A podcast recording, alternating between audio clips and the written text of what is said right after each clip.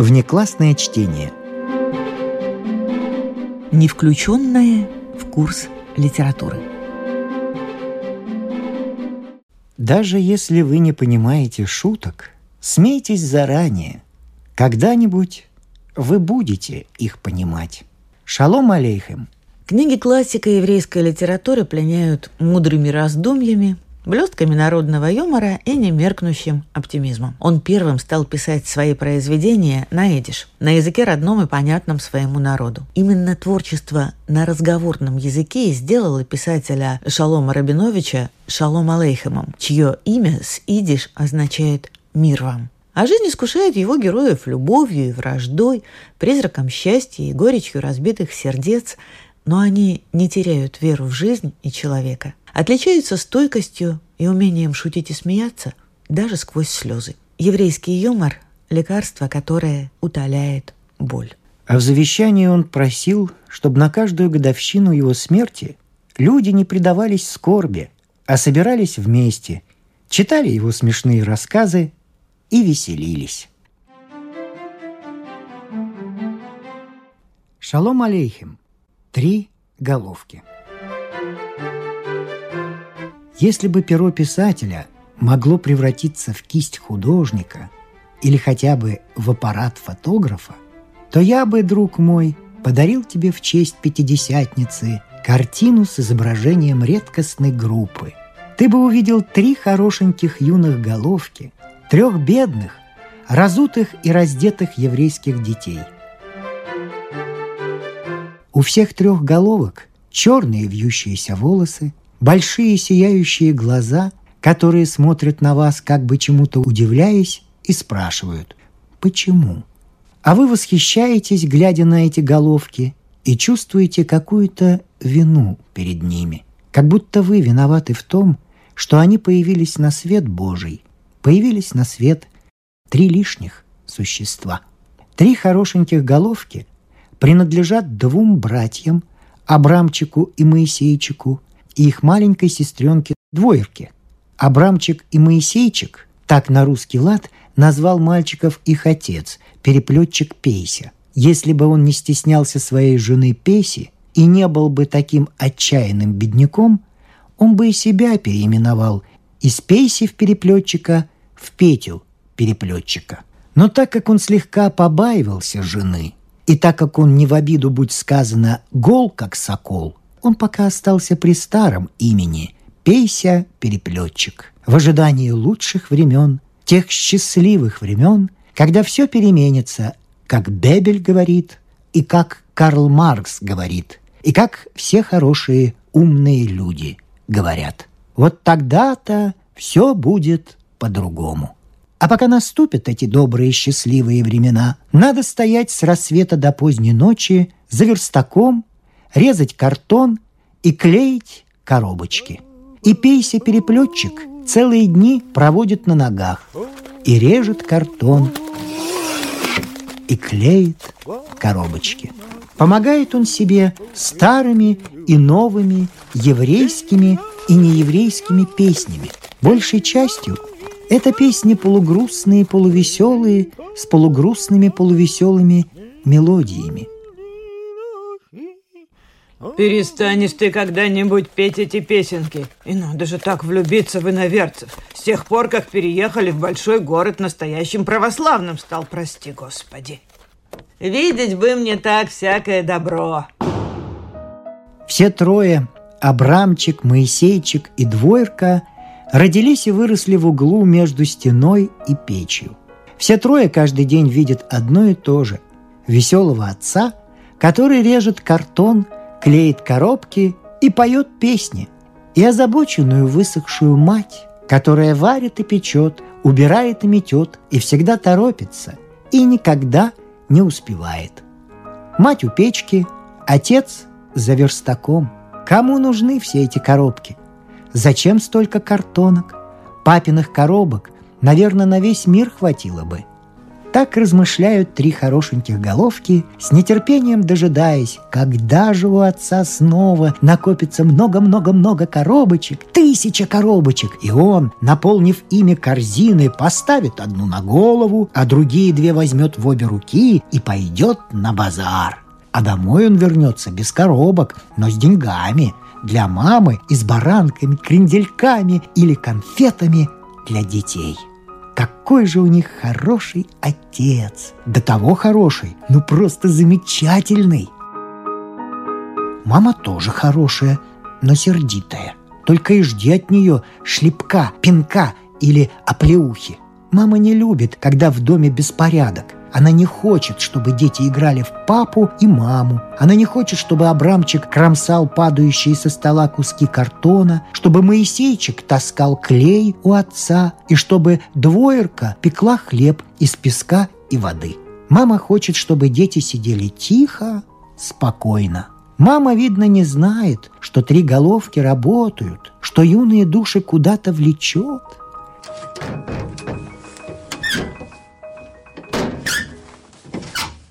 Куда же их влечет? К свету? Конечно, к свету. Окну. Всего лишь одно окно, одно единственное окошечко. Три головки спорят из-за места у этого окна. Что же видят они в окно? Стену. Высокую, широкую, серую и сырую стену. Никогда не просыхает эта стена – даже летом. А навещает ли детей когда-нибудь солнце? Конечно, навещает. Не полное солнце, разумеется, а солнечный луч.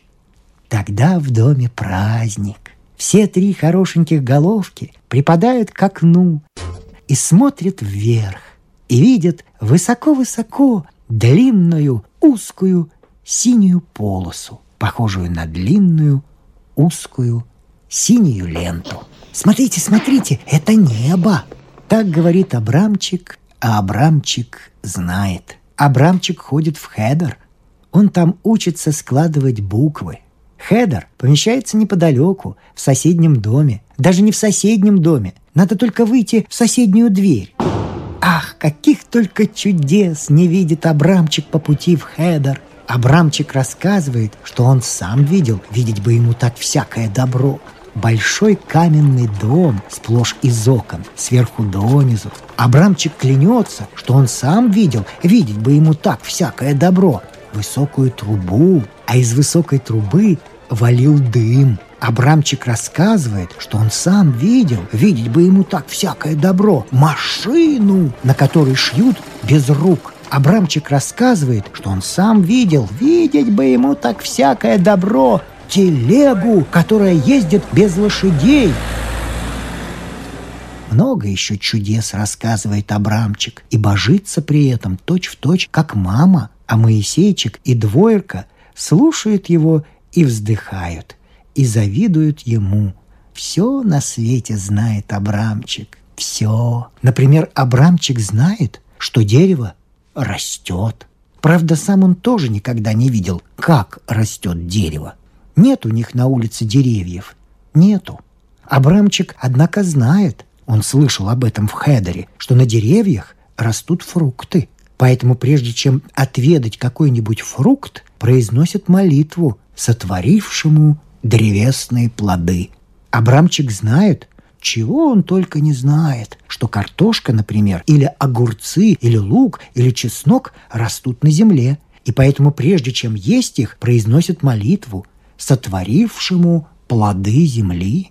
Все знает Абрамчик, не знает он только, где и как все это растет, потому что так же, как Моисейчик с двоеркой, он никогда ничего подобного не видел. Ведь у них на улице нет поля и много-много окошек в каждом большом доме. Тысячи окошек у них на улице, и машины, которые шьют без рук, и телеги, которые ездят без лошадей, а больше ничего Ничего. Даже птичку здесь редко увидишь. Если и залетит когда-нибудь воробушек, так он сер, как эта серая стена. Ткнется в серый камень, пи-пи-пи, пи-пи, спорхнет и улетит. Что касается птиц, то иногда по субботам дети видят четверть курицы с бледной вытянутой ножкой. Сколько же ножек у курицы? Само собой, разумеется, четыре. Так же, как у лошади. К такому решению приходит старший, Абрамчик. А ведь Абрамчик все знает. Иногда мама приносит с базара куриную головку с закатившимися глазами, подернутыми тонкой белой пленкой. Она мертвая, говорит старший Абрамчик. И все трое смотрят друг на друга большими черными глазами и вздыхают. Ай, рожденные и выросшие в большом городе, в каменном доме, в тесноте, заброшенности и бедности, они не имели возможности увидеть живого зверя, птицу, даже коровы никогда они не видели. Никого, кроме кошки.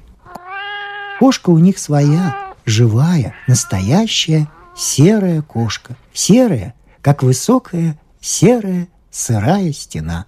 Кошка их единственная радость. С кошкой играют они часами, повязывают ей голову платком, называют ее сватьей и смеются. Смеются без конца.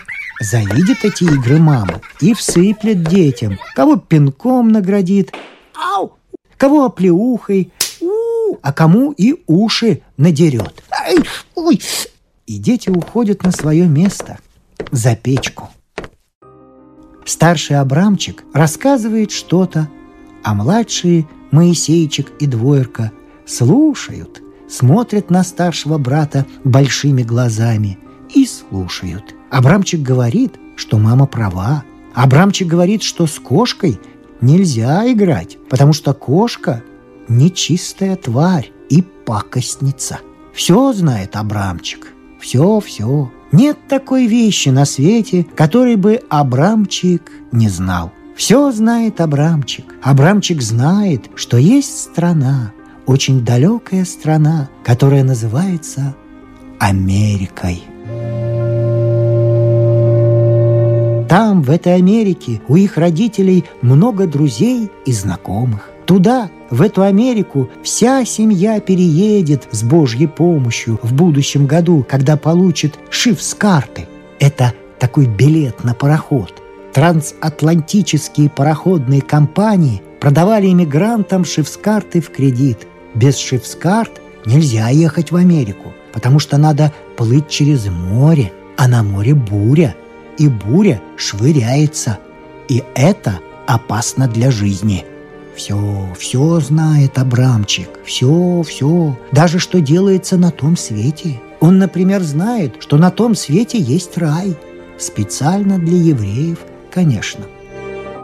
В раю много деревьев с самыми лучшими плодами. В раю текут молочные реки, алмазы и бриллианты валяются на улицах. Только не ленись набивать карманы – Благочестивые евреи сидят там день и ночь за молитвой и наслаждаются Божьей благодатью. Абрамчик рассказывает, а у Моисейчика и Дворки загораются глаза. Они завидуют старшему братишке, который знает все-все-все на свете. Все он знает, даже то, что делается на небе. Абрамчик божится, что два раза в год ночью на Гейшанарабу и в ночь на Пятидесятницу раскалывается небо Правда, он сам никогда еще не видел, как раскалывается небо, потому что у них на улице нет неба. Но зато видели его товарищи. Да, они клянутся, что видели собственными глазами. Видеть бы им так всякое добро, как раскалывается небо. Не будут же они клясться в том, что не видели. Ведь это грех. Как жалко, что на этой улице нет неба. Есть только длинная узкая синяя полоса, похожая на длинную узкую синюю ленту. Что можно разглядеть на таком клочке, кроме двух-трех маленьких звездочек и кусочка луны? Чтобы убедить своего младшего братишку Моисеечка и свою младшую сестренку Двойку в том, что небо действительно раскалывается, Абрамчик теребит за платье мать. «Мама! Мам! Правда, сегодня в Пятидесятницу около полуночи расколется небо. Голову я тебе раскалю. Какую отповедь получает Абрамчик от матери? Теперь ему остается только поджидать отца. Отец отправился на базар с целой горой коробочек. «Ну-ка, угадайте, какой подарок принесет нам сегодня отец?» Так говорит Абрамчик, и все три головки принимаются гадать, какие же гостинцы принесет им с базара отец. Они загибают пальцы, перечисляя все, что есть на базаре. Все, что глаз человека может увидеть и сердце человека может пожелать. Баранки, Крендельки, крендельки, конфеты. конфеты. Но на сей раз ни один из них не угадал. Боюсь, что Пейся переплетчик не принес ни баранок, ни крендельков, ни конфет, а принес он траву, целую охапку травы. Длинной, зеленой, пахучей, удивительной травы. Три хорошеньких головки окружают отца. «Папа, что это?» «Это зелень». А что такое зелень? Зелень на праздник. Евреям в праздник нужна зелень. А где ее берут, папа? Да, где ее берут, папа? Как так где берут? На базаре покупают, на базаре. Так говорит отец и разбрасывает по свежевыметенному полу зеленую пахучую траву и радуется, что в комнате зелень и что зелень пахнет. И говорит маме весело, как всегда, «Песя, с праздником тебя!» Поздравляю. Мусору в доме не хватало. Будет выродком твоим чем сорить. Так отвечает мама, как всегда недовольная, и по своему обыкновению награждает детей одного пинком, ой, другого шлепком, третьего оплеухой. Ай! Чудная у них мама. Ничего-то ей не нравится. Вечно она невеселая, вечно озабоченная, совсем не похожа на отца. И три хорошеньких головки смотрят на мать, смотрят на отца, смотрят друг на друга, а когда родители отворачиваются, бросаются на пол, припадают к пахучей траве, целуют пахучую траву, которая называется зеленью, которая нужна евреям на праздник и которую покупают на базаре. Все есть на базаре, даже зелень. Все покупает папа, все нужно евреям. И все есть у евреев, даже зелень.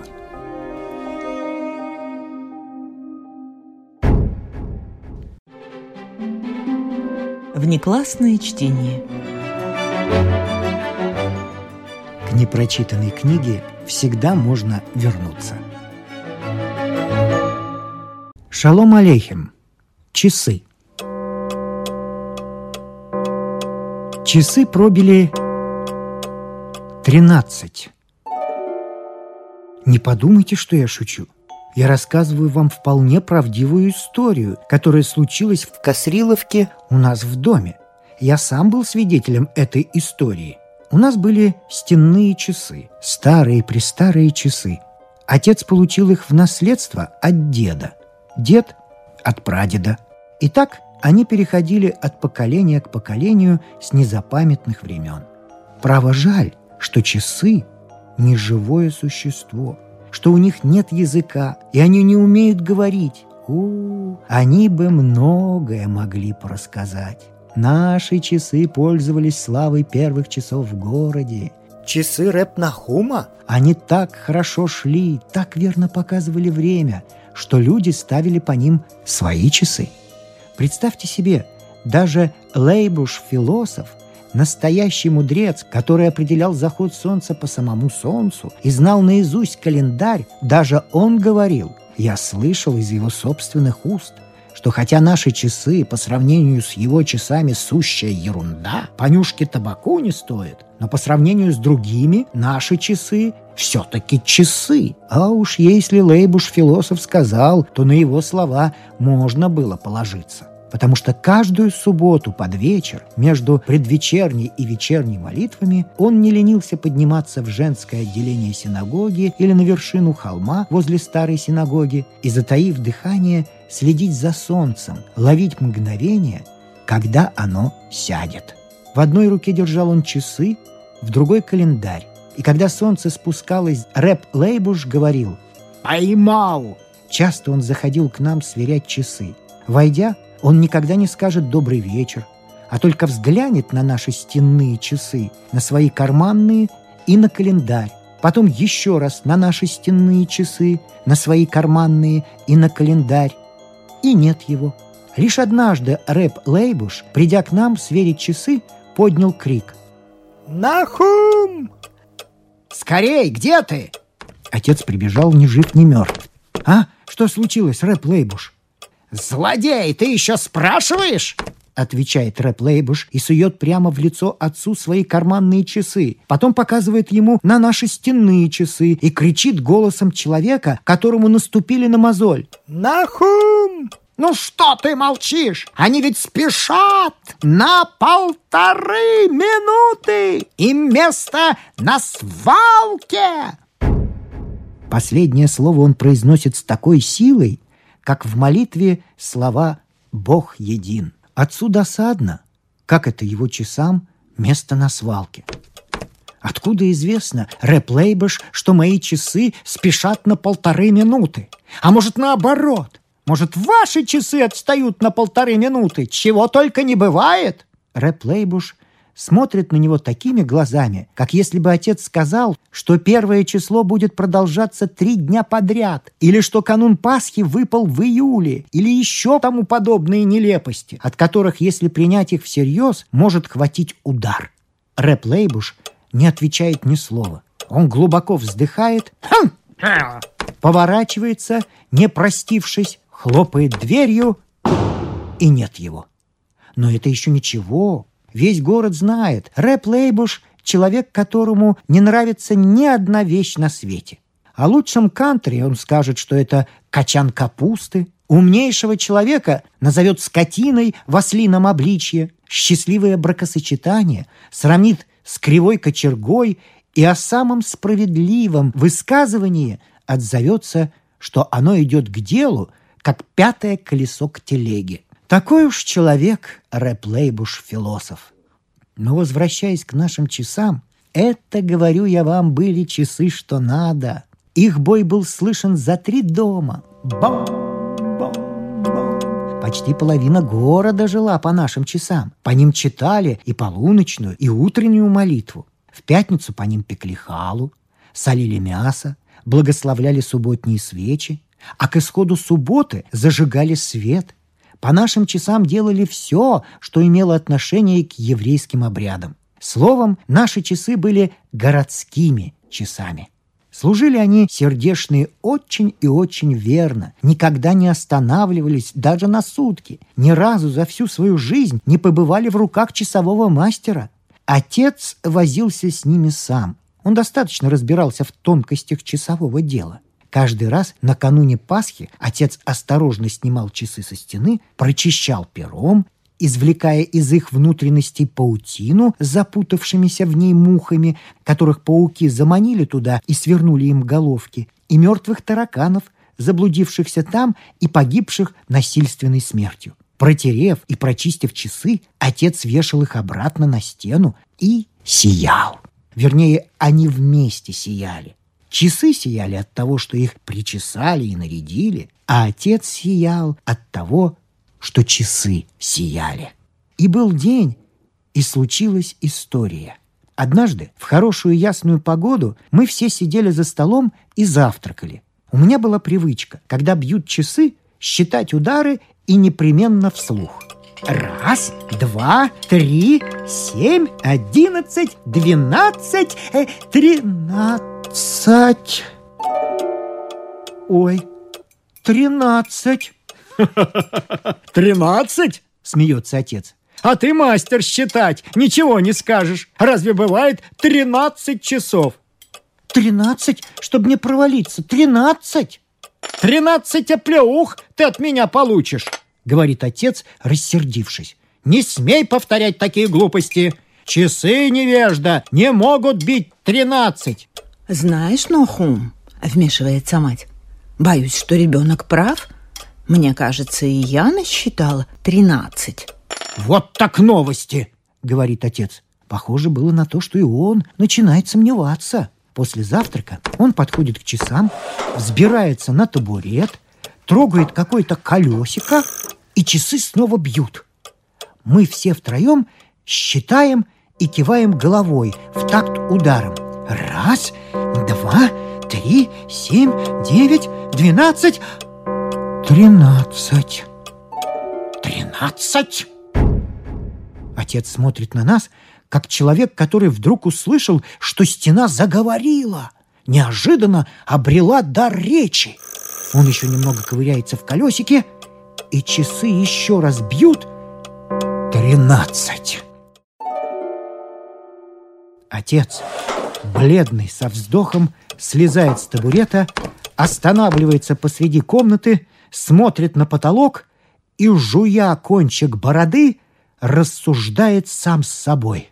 «Ой, бьют тринадцать. Что же это такое? Что бы это могло означать? Будь они испорчены, они бы остановились. В чем же тут дело? Надо понимать так. Спружинка!» «Ай, что ты мудришь? Спружинка, спружинка!» — говорит ему мать. «Берут часы и исправляют. Ты ведь мастер!» «Что ж, может, ты и права», — отвечает ей отец, снимает часы со стены и начинает возиться с ними. Он трудится, потеет над часами целый день и, наконец, вешает их на место. Слава Богу! Идут как следует. А когда приходит полночь, мы все стоим около часов и насчитываем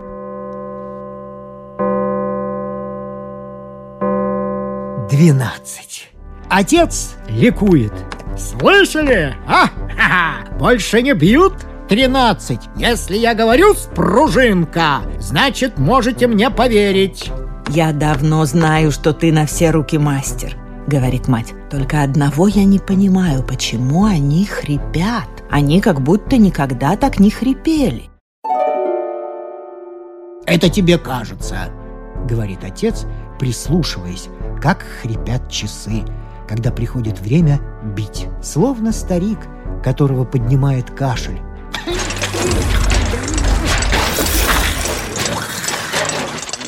И только после этого бом, бом, бом. Но и самый бом уже не тот, что прежде. Прежде бом был веселый бом, жизнерадостный, а теперь закралась в него какая-то грусть, какая-то тревога, и звучит он как голос старого, отслужившего свое кантора, когда он в судный день читает последнюю молитву. Хрип все усиливается, бой становится все тише и печальнее, а отец все мрачнеет. Ему больно, он молча страдает. Он вне себя от того, что ничем не может помочь. Кажется, вот-вот и часы совсем станут. Маятник начинает проделывать какие-то диковинные номера. Он замедляет ход, отклоняется в сторону, словно цепляется за что-то, как старик, который волочит ногу. Видно, часы собираются становиться навсегда, навеки. К счастью, отец своевременно спохватывается, что часы тут ни сном, ни духом не виноваты. Виноваты гири, мало груза и отец привешивает к гирям все, что подвертывается под руку. Весом несколько фунтов. И снова часы наши как песня. И отец снова весел, совсем другой человек. Однако радость наша продолжается недолго. Часы опять начинают лениться, и маятник опять вытворяет странные штуки. В одну сторону отклоняется медленно, в другую быстро. От скрежета часов скребет на душе, ноет сердце. Больно видеть, как умирают часы. И отец, глядя на них, тает и сходит с жалостью. Как хороший опытный врач, который жертвует собой ради больного, напрягает все силы, применяет все средства, чтобы исцелить его, не дать ему умереть, так отец всеми способами спасал старые часы. «Так, мало груза, мало жизни!» — говорит отец и привешивает к гирям одну тяжесть за другой. Сначала железную сковородку, потом медную кружку, за ней железный утюжок, мешочек песку, несколько кирпичей. Часы набираются сил и идут с трудом, с мучениями, но идут, пока не случилось однажды ночью большое несчастье. Это было зимой, в пятницу вечером. Мы покончили с субботним ужином, вкусной наперченной рыбой с хреном, горячим бульоном с лапшой, цимисом из слив и совершили благословение по всем правилам. Субботние свечи еще не догорели, служанка достала из печи свежие, теплые, хорошо высушенные семечки. Вошла тетя Ента, смуглая молодая, но беззубая женщина, которую бросил муж. Вот уже несколько лет, как он уехал в Америку. «Доброй субботы!» — говорит тетя Янта. «Я так и знала, что у вас свежие семечки. Беда только грызть нечем. Соп ему моему злодею жить столько лет, сколько у меня зубов во рту. Как тебе нравится, Малка, что творилось сегодня с рыбой? Я спрашиваю его рыбака Менасы, почему у вас такая дороговизна? Но тут подскакивает богачка Сора Перл. «Дайте мне, дайте мне скорее, свешите мне вот эту щучку». «Куда вы спешите?» — говорю я. «Бог с вами, река не сгорит. Именно наша свою рыбу не повезет обратно. У богачей, — говорю я, — деньги, видно, дешевые, а ум дорог. И что ж вы думаете?» Она как откроет ротик. Беднякам, говорит, здесь делать нечего. Бедняку, говорит, их отец не должно. Но видели вы такую негодницу? Давно ли она стояла со своей мамашей у столика на базаре и продавала ленты? Точно так же, как Пецл Пейси Аврома хвастает своей дочерью. Мол, вышла за стрищенского богача, который взял ее как есть без гроша за душой. Еврейское счастье. Говорят, она мучается день и ночь, все с детьми не может поладить. Известно, разве приятно быть мачехой? Упаси бог. Вот, к примеру, Хавелы. Кажется, что с нее возьмешь? Вы бы посмотрели, как ей достается от его детей – с утра до ночи крики, шум, гам, дым коромыслом. Свечи оплывают, тени ползут по стене, взбираются все выше и выше. Семечки трещат, люди мирно беседуют, рассказывают истории о том о сём. Просто так, каждая история сама по себе. Больше всех говорит тетя Ента. «Постойте!» — восклицает она. Недавно случилась история еще почище. Недалеко от Ямполя версты три разбойники напали на корчму. Целую семью вырезали, даже дитя малое в люльке не пощадили. Уцелела только служанка, которая спала в кухне у печи. Услышав, что кричат, она, служанка эта, спрыгнула с печи, посмотрела в дверную щель и увидела она, служанка эта, на полу зарезанных хозяина и хозяйку. А крови река целая! Недолго думая, служанка выскочила в окно и побежала прямо в город с криком «Спасите, люди добрые! Караул, караул, караул!» Тетя Янта кричит Краул! И вдруг мы слышим... Увлеченные историей, мы подумали, что разбойники напали на наш дом и выпалили из десяти пушек, или же крыша обвалилась, землетрясение началось, а то еще какое-нибудь несчастье случилось. Мы замерли. Минуту молча смотрели друг на друга, а потом все разом, как закричим – Караул! В общей сумятице мать прижимает меня к себе. Дитя мое доменит тебя а? злое Что? горе Что с ним? Мне. Что случилось? Кричит отец. Ничего, ничего, тише, тише. Кричит тетя Ента, размахивая руками. Из кухни вбегает испуганная служанка. Кто кричит? Что такое? Что горит? Где горит? А? Кто? Кто горит, что горит? Чтоб ты сгорела, девка ты этакая, чтоб тебе сгореть и испепелиться кричит на служанку тетя Ента. Мало было, так ее черти принесли. От тебя на, горит, чтоб тебе провалиться. Слыхали вы такое? Какого беса вы кричите? Шо всполошились? Проклятие моим врагам, вот так перепуг. Был бы с чего, стука испугались. Смех берет. Бог с вами, это часы. Часы упали, теперь вам ясно? Лишь теперь мы приходим в себя.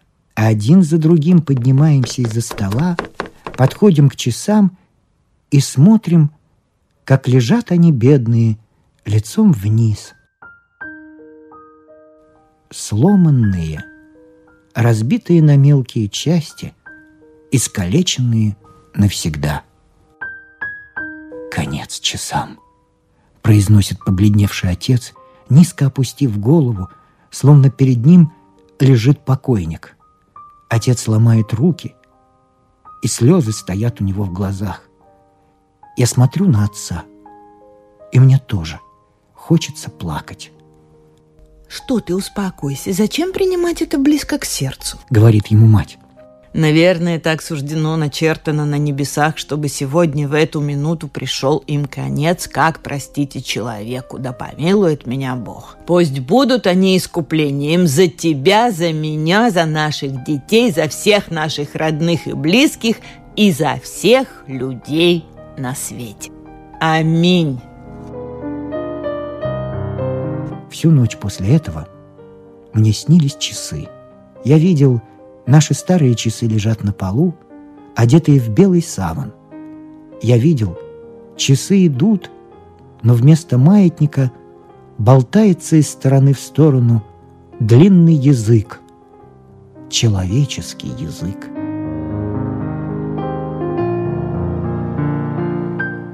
И часы не бьют, а стонут – и каждый их стон отзывается во мне болью. А на циферблате, где я привык видеть двенадцать, вижу вдруг цифру тринадцать. Именно тринадцать. Можете мне поверить на слово.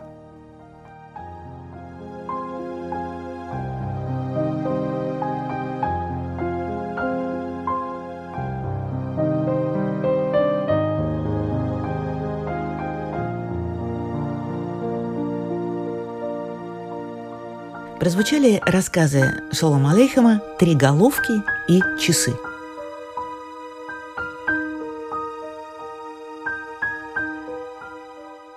Внеклассное чтение. С вами прощаются актеры Наталья Щеглова и Вадим Гросман. Музыкальный редактор Виктор Петров. Слушайте нас в Spotify, на платформах CastBox, Яндекс.Музыка, Apple Podcast и других. Самых маленьких слушателей мы приглашаем побывать в гостях у книжки. Подкаст Латвийского радио 4.